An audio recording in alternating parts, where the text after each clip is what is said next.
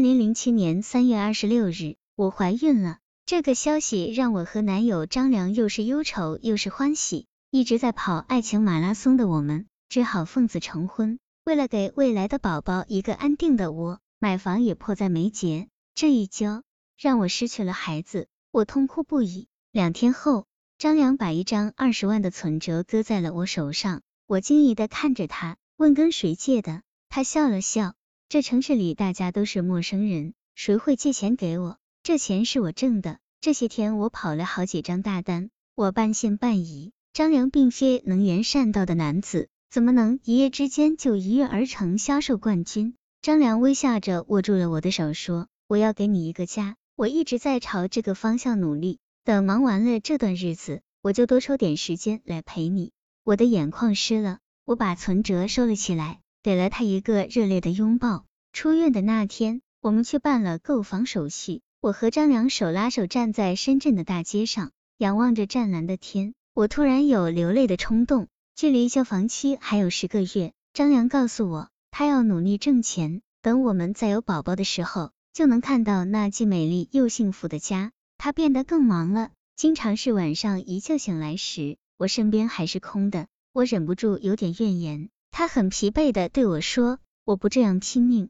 拿什么来供房？”他这么一说，我就无话可答了。经过那次意外，我的身体变得很差，在张良的坚持下，我辞掉了工作，安心在家把身体养好。我经常到附近的街心公园散步，也因此认识了一些肠道工、原健身的老太太们。他说：“听说我们买了房子，都夸赞我们能干。”我寂寞冰冷的心。又感觉到了一丝的温润。张良的业务开展的不错，他每月交给我的钱越来越多，我喜滋滋的看着存折上日益增长的金额，心里盘算着装修时尽量好好的装一下。二零零七年十一月初，突然传来房价狂跌的消息，除了国家年内的五次加息给过热的楼市泼上一瓢冷水外，深圳市为遏制房价迅猛上涨的势头，自七月份起。全面加强对楼市的宏观调控，各大商业银行不断紧缩房地产信贷，新房成交量总体呈现下降趋势。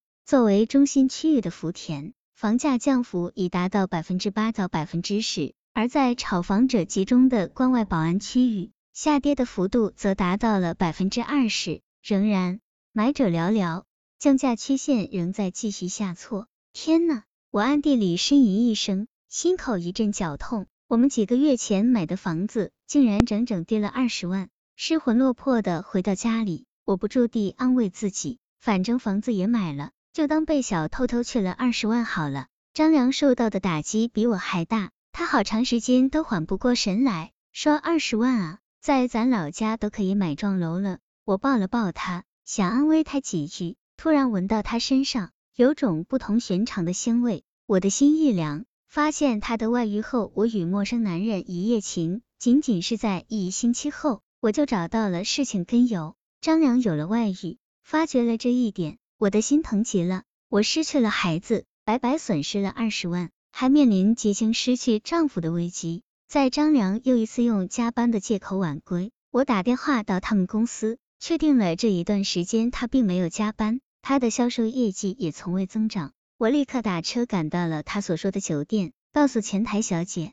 说我的先生叫张良，可能在酒店出事情了，怎么打电话也不接。面对前台小姐疑惑的眼光，我甚至拿出了事先准备好的身份证还有结婚证，终于查到了房间号。站在那扇深棕色的门前，我心乱如麻。他真的是在谈生意吗？正想着，一个丰腴的中年女人打开了门，而张良出现在他身后。他甚至没扣上睡袍的扣子，我的泪水忍不住哗哗的流了下来。在这不堪的场面中，我转身就走了。几分钟后，张良赶了上来，他一把抱住我，不顾我的又打又踢，硬是把我塞进了出租车。回到家，他就给我跪下了。原来那女人是他的顶头上司，老公在国外，他对温文内敛的张良早有好感。后来听说他急着要钱买房，主动找到他。说要借给他一笔钱，这是一笔不用归还的钱，条件是做他半年的情人，每月还会固定给他一笔不菲的零用。一开始，张良充满鄙夷的拒绝了。可是，当我在租来的房子里摔了一跤，甚至为此流产时，张良的心都碎了。他看到我憔悴的容颜，心里感觉到极其痛苦。他不想我再难过受苦，就答应了女老板。张良以为自己的牺牲是很有价值的，不料深圳的房价暴跌了，张良用身体和尊严换来的二十万，一夜之间成了房产泡沫。他说这场景让他想起《色戒》中的王。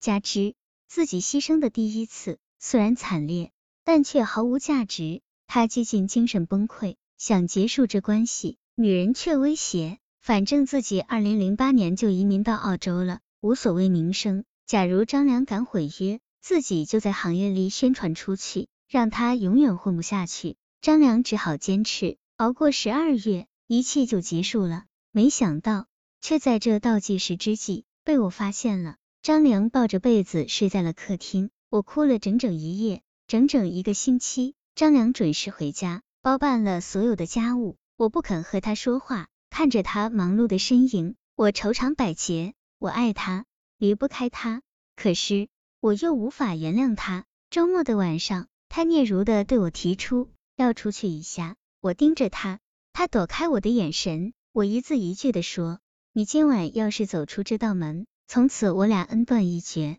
他沉默一会儿，轻声说：“他说他手头有录下的影碟，如果我不履行承诺，他就会让我身败名裂，从此在这一行立不了足。而他马上就出国了，他不在乎。”我怔怔的看着张良走出了家门，心已经疼得失去了感觉。我一个人去了酒吧，叫了酒。我太需要一点酒精的麻醉了，这样我才能遗忘那些痛苦。我不知道自己喝了多少杯，意识模糊中，一个长相还算清秀的男子坐到了我身边，我们的手很快的就暧昧的握在了一起，然后我跟着他出了酒吧，走进了一家酒店，到卫生间里洗澡的时候，我有一丝的犹豫，摸过台架上的手机，给张良拨了个电话，占线，再拨，还是站前，门外响起了敲门声，然后男人进来了。我把手机扔到了一边，男人一把把我抱在了怀里，